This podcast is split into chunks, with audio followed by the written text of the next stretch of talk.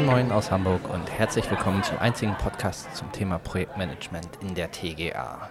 Roman Fritsches und ich, Sören Jansson, sitzen wieder mal an der Bar zum 99. Mal. Es geht ins Eingemachte. zum 99. Mal. Ich finde das, das, find das so krass. Anderthalb Jahre mehr als äh, das. Und äh, das ist für uns ein guter Zeitpunkt, einmal so einen Realitätscheck zu machen. Klassische, ja. Klassisches Projektmanagement, agiles Projektmanagement. BIM. Puh. Ja. Wo stehen wir der Reality? Wo stehen wir in der Reality? Können wir, können wir noch mal kurz ganz von oben anfangen? Äh, BIM Masterplan Bundesbauten. Folge 23 oder so? ist das schon so lange her? Jahren, ja, ja. Da haben wir tatsächlich mal groß äh, gezeigt, was denn der Bundesbau im Bereich BIM jetzt so vorhat. Ne? Mhm. Die hatten da so drei Stufen.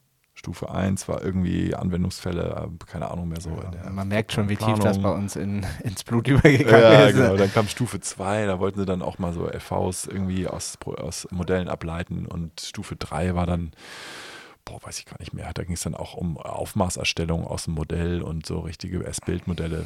Sollte dieses so. Jahr, also 2023, auf jeden Fall schon losgehen? 22 sollte es schon losgehen. Also in dem Jahr, als wir es aufgenommen 22 sollte es schon losgehen. So lange her. Wir haben tatsächlich, zumindest in Hamburg, dieses Jahr dazu ein Projekt äh, gewonnen, ein kleines, aber feines, wie ich finde.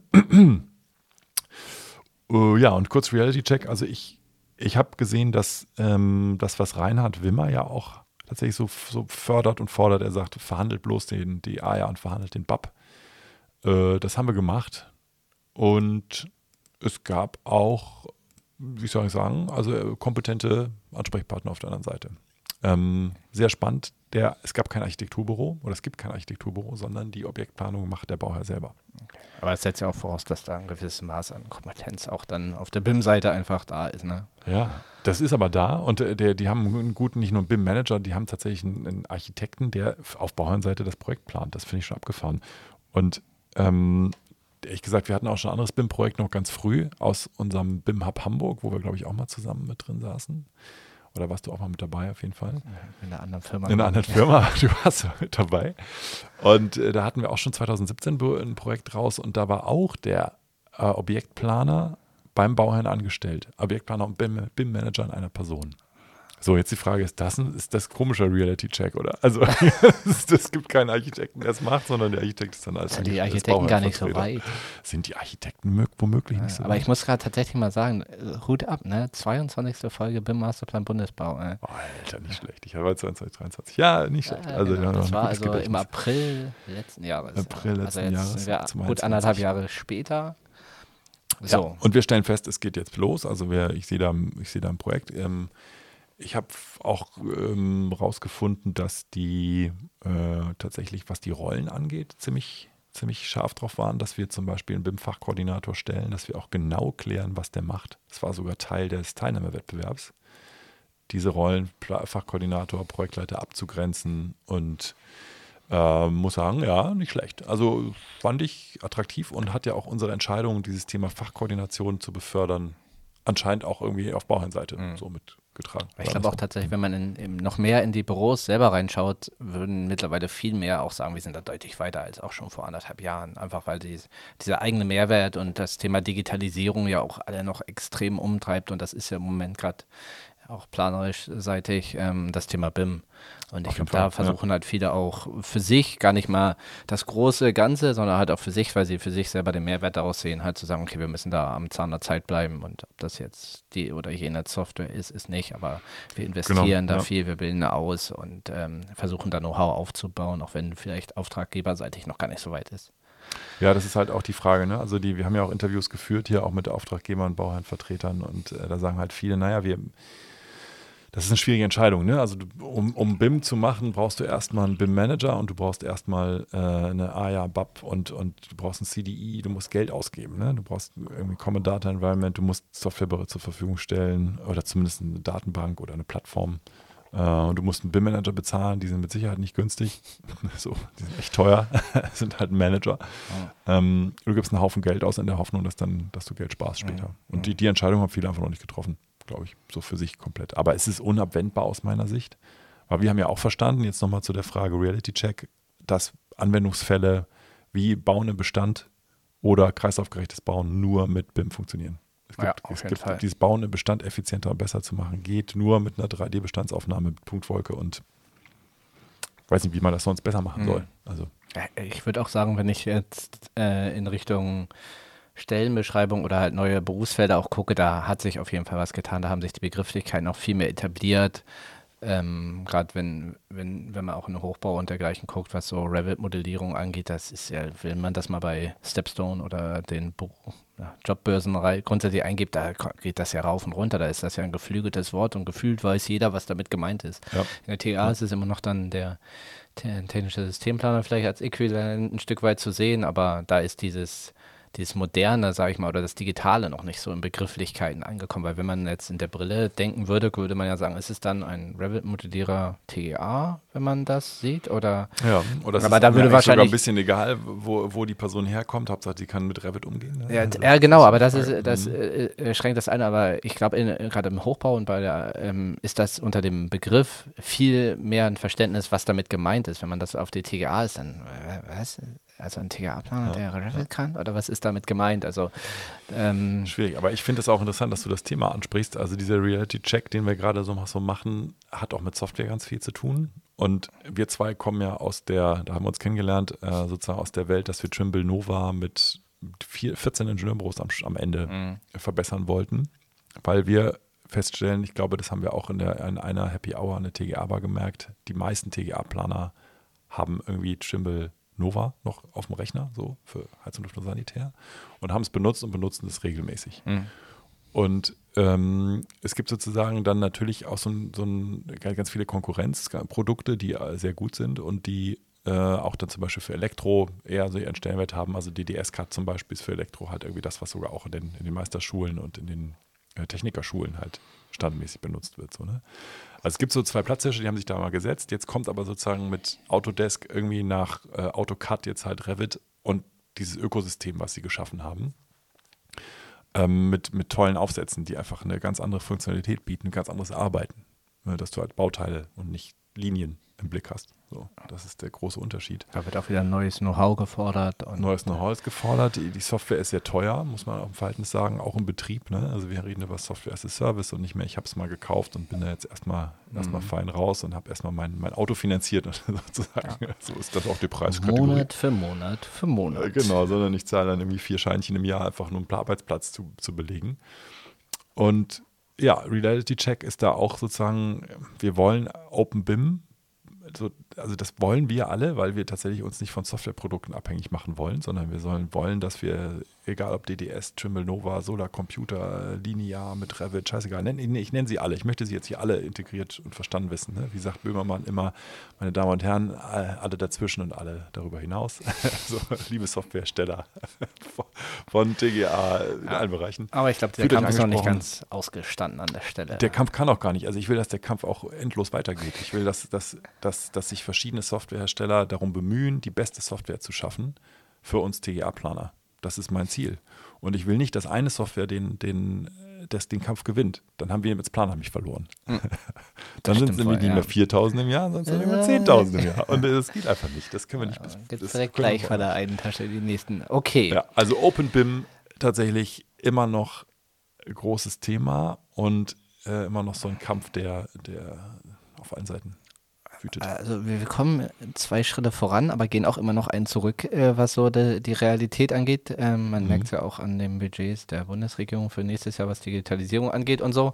Oh, okay, da weiß. Ähm, aber das ist ja nur ein Teil, wo wir heute mal den Realitätscheck machen wollen. Genau, wir wollen ja agiles Projektmanagement auch nochmal dazu fragen, weil wir haben ja auch festgestellt, dass das einfach notwendig ist und hilft, BIM-Projekte zu machen.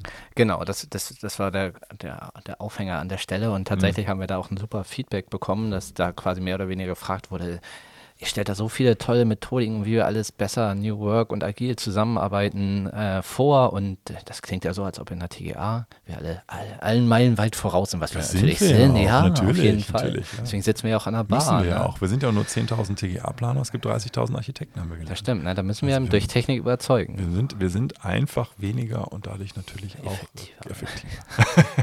Okay, jetzt mal genug der Lobhudelei. Jetzt ist natürlich auch da nicht alles. Und ich glaube, das kommt auch äh, in vielen Themen auch immer durch, dass wir auch durchaus kritisch sind, ob das alles, was so der neue Ich Scheiß möchte da mal emotional noch mal kurz darauf reagieren. Äh, jeder von uns kennt das Gefühl, dass er bei so einer Veranstaltung sitzt und alle reden über irgendeinen Standard und man denkt sich, oh, da habe ich noch gar nichts von gehört. Oder was ist denn das krasses? Das kenne ich gar nicht. Und jetzt tue ich mal so, als wüsste ich ganz genau, worum es geht. Mhm. Ein bisschen Name-Dropping machen. So, ne? Aber ich überhaupt keine Ahnung und denke mir, oh, oh, oh, wir müssen mal was, wir müssen mal was tun. ChatGPT schnell. Sag mal was.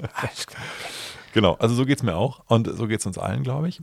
Ich habe ich hab allerdings gelernt, mir geht das jetzt, also mir ging es früher so, mir geht es inzwischen kaum noch so, weil ich tatsächlich äh, zum einen über diesen Podcast, aber auch über unsere TGA-Bar und den ganzen Austausch mit den, mit den anderen Planern einfach so viel mehr Sicherheit gewonnen habe. Äh, in dem Wissen, dass wir alle mit lauwarmem Wasser kochen. Genau. Also wirklich, also auch, ne, jetzt äh, liebe ZWP oder liebe große Ingenieurbüros, ihr seid echt toll, Die- ihr habt wie tolle noch? Böhmermann, alle davor und dahinter und dazwischen. da- aber ihr sagt auch, das funktioniert noch nicht und das ist irgendwie doof und hier müssen wir besser werden und so weiter. Aber tatsächlich ist es Ähm, bei mir auch der, der Umgang damit einfach, dass mich das nicht mehr so stresst, wo ich genau das bestätigen kann. Genau, Irgendwie so, ja. Ich versuche halt die Dinge, weil ich denke, sie sind sinnig und wenn es dann nicht funktioniert, dann akzeptiere ich das und Richtig. gehe mal doch in eine andere Richtung. Genau. Und das würde würd ich auch in den unseren Seminaren und Trainings nicht mehr sagen, das ist die Lösung, das musst du machen, sondern das ist eine mögliche Erfahrung, die oder mögliche Lösung und damit haben wir folgende Erfahrung gesammelt. Mhm. Und ich finde, das ist beim Thema agiles Projektmanagement auch sehr interessant, dass man tatsächlich auch ehrlich Erfahrungen teilt, auch die schlechten Erfahrungen teilt. Ne? Ich sagte ja, wir haben so diese Transformation unseres Ingenieurbüros zu einem agilen Büro so ziemlich weit getrieben und es haben ein paar Leute verlassen deswegen. Die sind gegangen, weil die gesagt haben, mit dem Quatsch will ich nichts zu tun haben. Ich, Gib mir eine Hierarchie, gib mir eine Abteilung und Ja, ich also will Chef sein. Das habe ich tatsächlich bei Einstellungsgesprächen mer- Gesprächen merke ich das teilweise auch, dass, dass ich da auch sehr offen mit umgehe, dass eben halt nicht der Plan zu 140 Prozent durchgetaktet ist, dass es nicht zu jeder Tätigkeit eine Checkliste gibt und dass das eben halt auch manchmal der Grund ist, warum die Leute halt sagen, nee, das ist, nee, da brauche ich mehr Struktur. Mehr Struktur. Und das genau. ist auch okay oder, für mich. Oder diese alte Frage, was willst du in fünf Jahren äh, erreicht haben, will ich auf deinem Stuhl sitzen? Ja. Puh, ja, die, die, die, die, Frage ist witzlos bei uns. Ne? Auf meinem Stuhl kann Dafür nur ich ich sitzen, weil ich so ein fieses Rollenbündel habe und auf deinem Stuhl kannst auch nur du sitzen, weil du ein krasses Rollenbündel hast. Aber wir haben halt nicht Stühle, sondern wir haben halt irgendwie, wie soll man das jetzt vergleichen? Wir haben halt tausend. Rollen. Du kannst ganz viele Sachen machen. Ne? Ja. Das zeigt sich, aber wir bieten dir halt die Offenheit, verschiedene Rollen auch zu kombinieren und so. Und gerade was für mich halt da wirklich ist, ist zu sagen, agiles Projektmanagement ist dieser Methodikenkoffer, auf den ich situationsabhängig darauf zurückgreifen kann, weil ich einmal davon gehört habe und ich sage, es passt nicht in Schema F, was mache ich jetzt? Error, Error, sondern ich sage, okay, dann komme ich mit der Sache nicht weiter, also versuche ich den Weg so. Und Ja. das hat ja auch da viel im, mit der zwischenmenschlichen Kommunikation zu tun. Absolut. Und auch Reality-Check-Tools. Ne? Also du bist großer Planner-Fan. Ich bin grundsätzlich auch großer Microsoft Planner-Fan. Also daraus kann man Kanbans bauen. Mhm. Man kann es auch anders nutzen. Ich stelle auch fest, dass viele Kollegen da einfach zwar den Planner nutzen, aber es ist kein Kanban, weil da in den Spalten oben keine Prozessschritte stehen, sondern äh, Sanitär, Heizung, Lüftung, Starkstrom. Das ist kein Kanban. Nee. Ist aber nicht schlimm. Wenn es hilft, ist doch gut. So, ne? Ja, das ist es hat aber auch Schwächen. ja. Also das ist halt Aufgabenmanagement in verschiedenen Kategorisierungen. Mhm. Und dann ist die Methode halt abgewandelt, wenn sie hilft, ist okay. Sie führt aber dann irgendwann zu irgendwelchen Problemchen, die jemand anders auch schon mal hatte. Und dann kann Das man hat auch vorher alles sagen. seine Grenzen ja, auch. seine Das, Grenzen, ja. genau. Und äh, damit dann sich nicht zu malträtieren, darüber aufzuregen und fünf Systeme zu wechseln und auch nicht eben Ja. halt da, darum zu wissen und damit zu arbeiten. Das ist, ist glaube ich, das, äh, was da auch dann am ehesten hilft. Genau. Und, Und das Coole finde ich ist, wenn dann so eine intuitive, intuitiv eine Methode einfach genutzt wird. Ne? Mhm. So ging es mir jetzt irgendwie letztens da mit, mit unseren, wie gesagt, acht- 26 Vergabeeinheiten beim Großprojekt, wo ich dachte, ach du Scheiße, wie manage ich jetzt 26 Vergabeeinheiten die nächsten Jahre? Ähm, und dann habe ich tatsächlich da sofort aufs Kanban zurückgegriffen und die Prozess, den Prozess durch die richtige Benennung der Spalten einmal gestartet, aber dann auch immer wieder verändert und angepasst. Mhm. Und jetzt nach einem Jahr arbeiten da wirklich, da arbeitet das gesamte Team damit. Die erwarten das dann auch, die wollen das sehen. Mhm. So, wenn das nicht da ist, dann sind die genervt.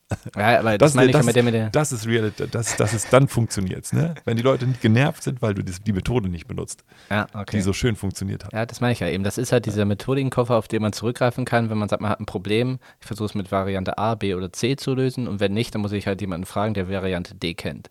Ja, So, genau. Und dann, dann lerne ich das nicht, bis ich es äh, studiert habe und eine Doktorarbeit darüber geschrieben habe, sondern lerne es beim Prozess und passe es entsprechend den Anforderungen an. Genau.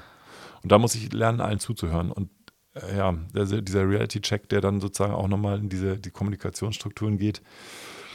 Äh, gute Moderation ist für mich der, die Basis von allem. Ne? Und genauso wie gutes Zeitmanagement, gutes Selbstmanagement, die, die Basis von Projektzeitmanagement ist, ne, ist sozusagen gute Kommunikation. Ja, das äh, zu verstehen, was das Ziel ist.